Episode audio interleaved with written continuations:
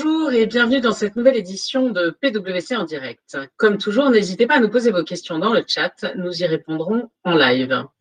Nous sommes aujourd'hui le mardi 26 mai, jour de la Saint Béranger et des Saintes Bérangères date historique.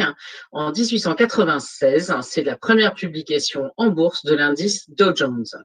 Pour les amateurs de musique, c'est l'anniversaire de Lenny Kravitz, né en 1964. Et je ne résiste pas à partager pour les adeptes de littérature deux grandes dates historiques. En 1799, naissance d'Alexandre Pouchkine, poète flamboyant, dandy et romantique à souhait, considéré comme un des fondateurs de la littérature russe moderne.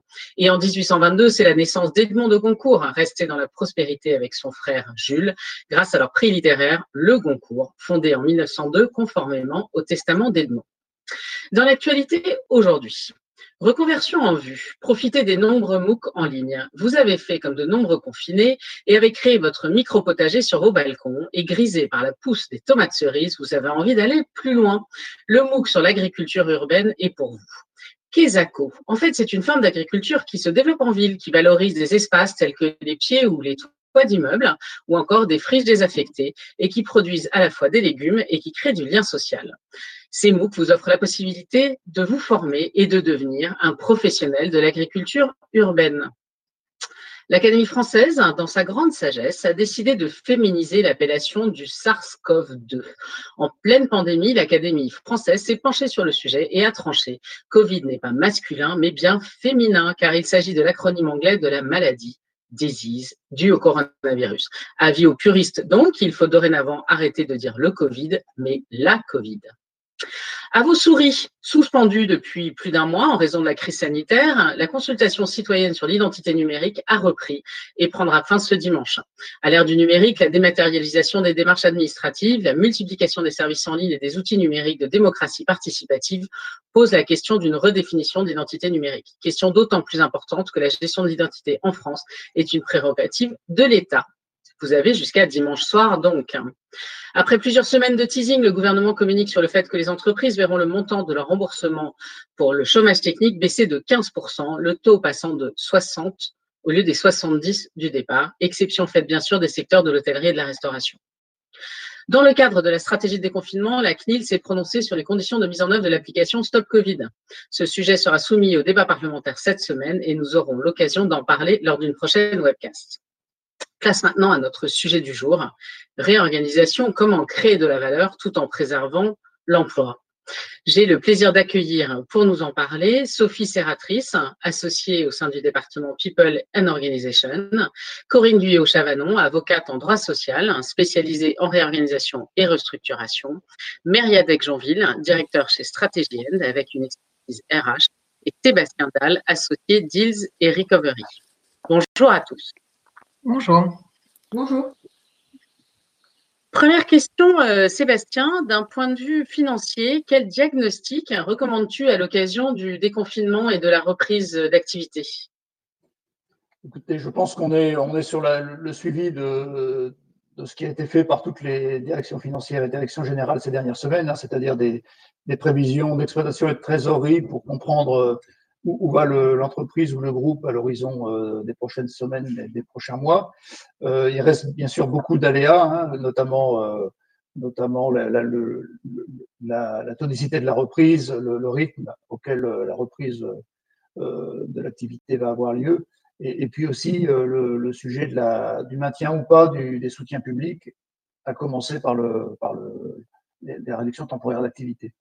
Donc, tous ces aléas peuvent conduire à devoir encore construire des scénarios euh, sur euh, notamment la, capacité de l'entreprise à assurer sa liquidité dans les prochains, prochains, prochaines semaines et prochains mois. Euh, et inévitablement, plus, plus, on a, plus on avance dans l'horizon de temps, plus se pose la question du, du dimensionnement des, de l'outil de production, du dimensionnement des équipes et, de l'éventuel besoin d'ajuster à un moment donné l'outil de production, en particulier si les soutiens publics se, se réduisent un peu plus vite que, n'arrive le rebond économique. Alors du coup, une fois qu'on a, qu'on a établi ce diagnostic, comment est-ce qu'on l'articule avec euh, les ressources humaines, notamment si des réorganisations s'avèrent nécessaires? Alors, c'est un peu le, notre sujet du jour, hein, c'est de dire, euh, une, fois qu'on fait le constat qu'il y a probablement un enjeu d'ajustement, euh, ce qu'on recommande de notre côté, hein, c'est de, de, de, faire un travail très intégré entre la finance et, et, le, et les RH et les opérations, parce qu'il y a quand même beaucoup de moyens d'optimiser la trésorerie sur, le, sur les sujets d'ajustement d'équipe. Euh, bon, L'évidence, hein, c'est que le, la solution la plus intellectuellement simple, qui est celle de la réduction du, PSE, est extrêmement coûteuse d'un point de vue trésorerie. Hein. Le payback est à plusieurs mois et, dans beaucoup de secteurs, on va dire autour d'un an, hein, le, payback en trésorerie d'un PSE. Euh, donc évidemment, euh, tout, tout, tout, incite du point de vue de la trésorerie à, réfléchir à des solutions plus, plus élaborées. Merci beaucoup pour, euh, pour cet éclairage. Et alors, Sophie, d'un point de vue pratique, comment est-ce qu'on s'y prend? Eh effectivement, euh, comme euh, le disait Sébastien, euh, l'enjeu c'est de comprendre aujourd'hui quelles sont les compétences critiques de, votre entreprise. Et par critique, c'est à la fois les, compétences dont on manque, mais aussi celles qu'on a en excès, en fait, en surcapacité. Et pour ça, aujourd'hui, on, dispose d'outils très simples à déployer hein, qui permettent de remonter et d'identifier l'ensemble des compétences. Euh, de manière euh, à réallouer les compétences là où on en a besoin. Donc on peut en avoir besoin euh, en interne, mais aussi, et on l'a vu auprès de plusieurs acteurs, notamment autour des métiers de la distribution, on peut aussi prêter des compétences à d'autres entreprises, hein, puisque le cadre juridique s'est simplifié, ce qui permet effectivement de garder des compétences pour la reprise. Ensuite, la deuxième question qui se pose, c'est euh, à, plus euh, moyen terme, en fait, euh, finalement, comprendre comment ma chaîne de valeur et mon business model va évoluer de manière à identifier les besoins de upskilling, reskilling, qui sont une alternative forte au PSE aujourd'hui. Upskilling, monter en compétences. Reskilling, c'est l'acquisition de nouvelles compétences. Et à titre indicatif, pour rebondir sur la notion de payback, aujourd'hui, un reskilling complet de, col bleu sur des métiers du digital, c'est à peu près 10-12 euh, K euros par personne. Euh, sur une durée euh, qui est euh, d'un minimum de 6 mois, qui peut aller jusqu'à 12 mois à mi-temps. Et donc là, on a à la fois des paybacks pour l'entreprise qui, qui, sont intéressants et on a aussi un payback, je dirais, social à l'échelle d'une région ou, d'une nation qui sont aussi euh, extrêmement positifs. Et, du coup, on entend beaucoup parler aussi de tout l'impact de la relocalisation, de la localisation, de tout, tout, ce qui est situation géographique qui devient de moins en moins un frein. Est-ce que là aussi, euh, tu penses que ça va avoir des impacts?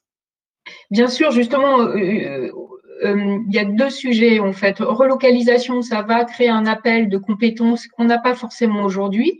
Et donc, quand on, va regarder finalement, quand on fait le bilan des compétences dont on dispose en interne et des compétences futures dont on aura besoin sur une maille euh, locale, eh bien, ça va orienter les plans de reskilling, upskilling. Et l'autre point qui change la donne, c'est le recours massif au télétravail. Et un des, je dirais, des, des apports indirects du télétravail, c'est que ça euh, éteint complètement les contraintes de mobilité géographique. Donc aujourd'hui, quand on pense compétences, euh, on, on, doit s'affranchir de la limite géographique, au moins à l'échelle du pays. Et je ne parle pas euh, des startups et des digital natives qui euh, sont passés sur des staffings complètement internationaux aujourd'hui. Oui, ce qui est le cas de Facebook qui vient d'annoncer qu'en fait, euh, le lieu de résidence n'est plus un critère en fait pour euh, postuler. on a pas mal d'entreprises, effectivement, aujourd'hui, des licornes en France, en fait, qui ont euh, complètement arrêté la barrière de la localisation. Merci beaucoup.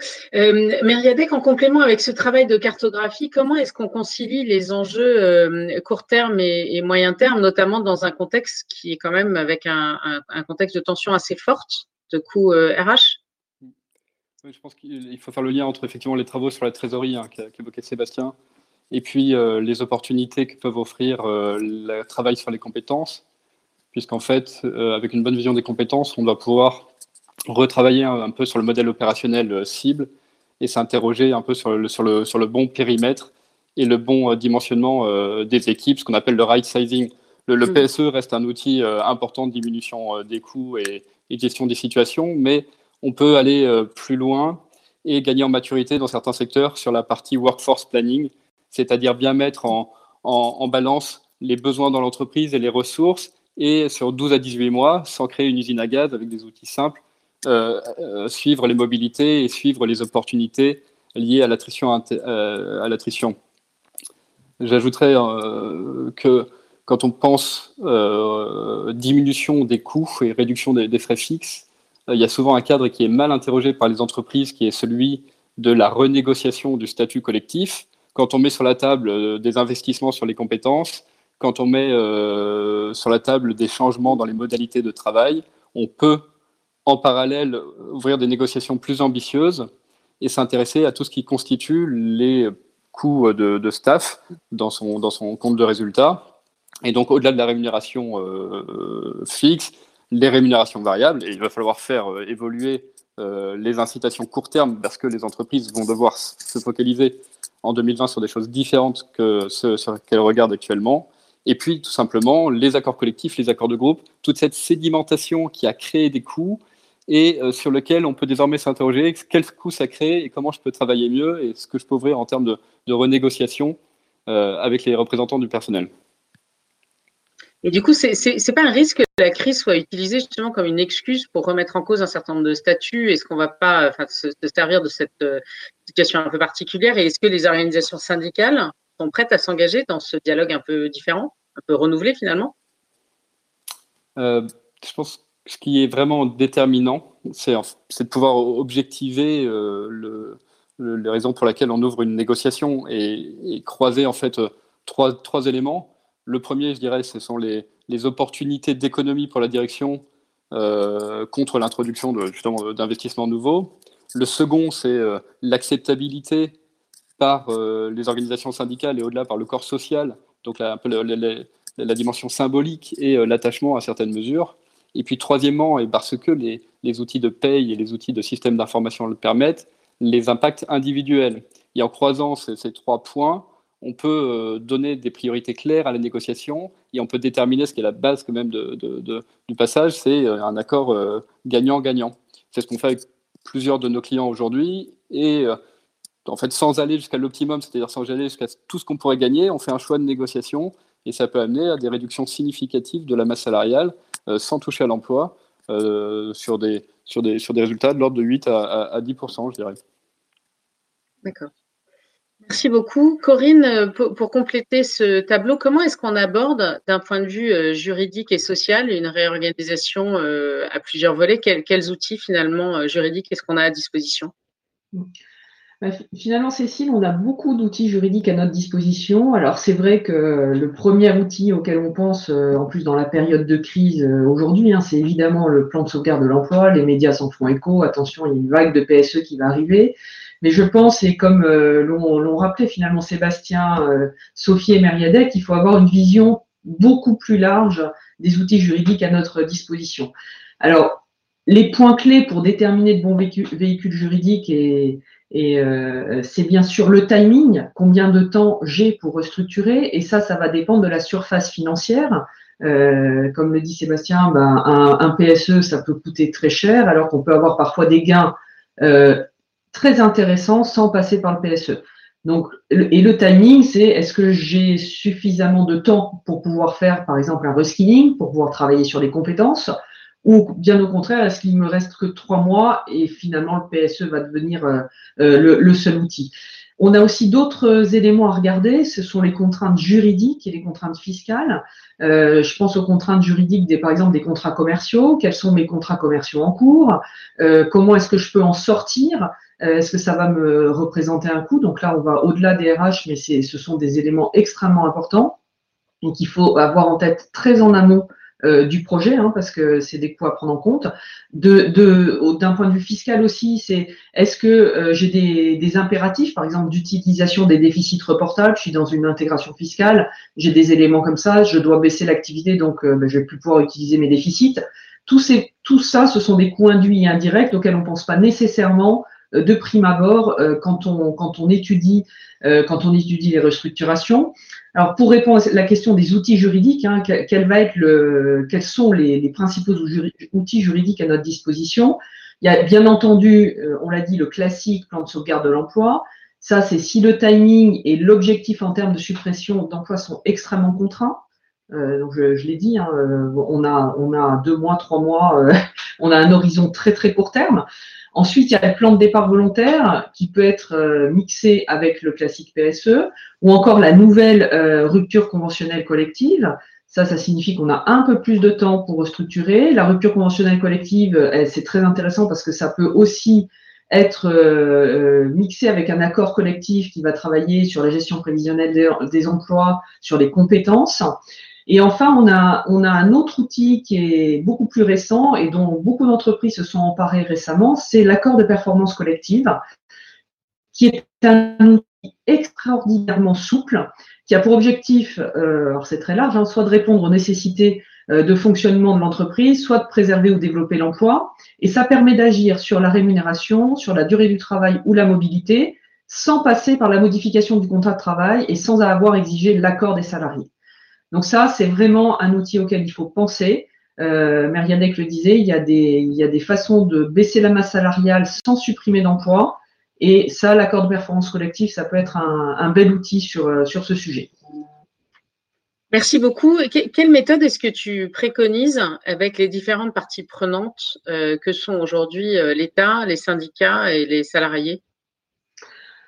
Alors, ça, c'est le point, j'allais dire, le plus important pour que la réorganisation aboutisse, euh, puisque euh, vraiment la réussite du projet, c'est la prise en compte de ces quatre grands acteurs que sont les représentants du personnel. On pense bien sûr au comité, euh, au CSE, hein, ancien comité d'entreprise, les organisations syndicales, les salariés, l'administration, mais aussi les clients, les fournisseurs, parce qu'une réorganisation, bah, ça fait bouger tout l'écosystème de l'entreprise. Et il faut véritablement avoir un une énorme cohérence sur le projet qu'on mène. C'est pourquoi on mène ce projet et où l'entreprise veut aller, quelle est ma vision.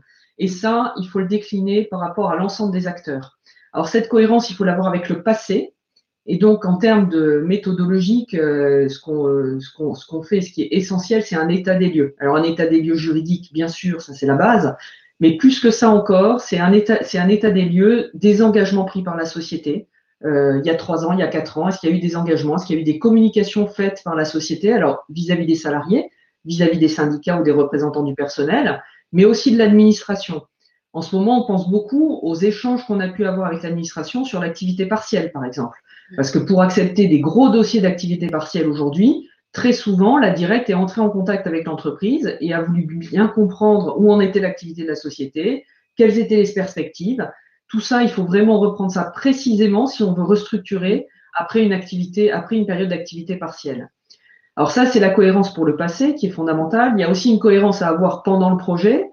Alors c'est du, classique, mais il faut vraiment y penser. Il faut avoir une cohérence des messages, communiquer d'une seule voix, avoir un message clé qu'on va vraiment décliner, que ce soit euh, en interne, mais aussi en externe. Et tout ça va faire qu'on va faire accepter le projet et qu'on va réussir à aller au bout et que donc on aura cette cohérence euh, sur le, long terme avec la vision de l'entreprise. Et tout ça doit être commencé dès le départ, dès que je m'intéresse au financier. On doit, euh, on, doit travailler sur, euh, sur tous ces messages, sur, sur cet état des lieux pour pouvoir avancer et pour aller vite, puisque la période va exiger qu'on aille vite, pour pouvoir aller vite sur, tous ces chantiers. Voilà. Merci beaucoup. Euh, c'est très clair. Je, vois que nous n'avons pas de questions euh, du public euh, aujourd'hui. en tout cas, il me reste à vous remercier tous les quatre de cet éclairage particulièrement complet sur comment finalement préserver l'emploi dans cette période tout en préservant l'entreprise. je vous remercie beaucoup tous les quatre. Je vous remercie beaucoup à vous tous, auditeurs fidèles de PwC en direct. Je vous propose de répondre à l'enquête de satisfaction qui doit apparaître sur votre écran. Je vous remercie de votre attention et je vous donne rendez-vous demain pour notre webcast avec un focus ressources humaines sur quelles innovations et quels nouveaux modes de management euh, sont en train d'éclore. Excellente journée à tous et à bientôt sur PwC en direct. Merci. Au revoir. Merci, Au revoir. Au revoir.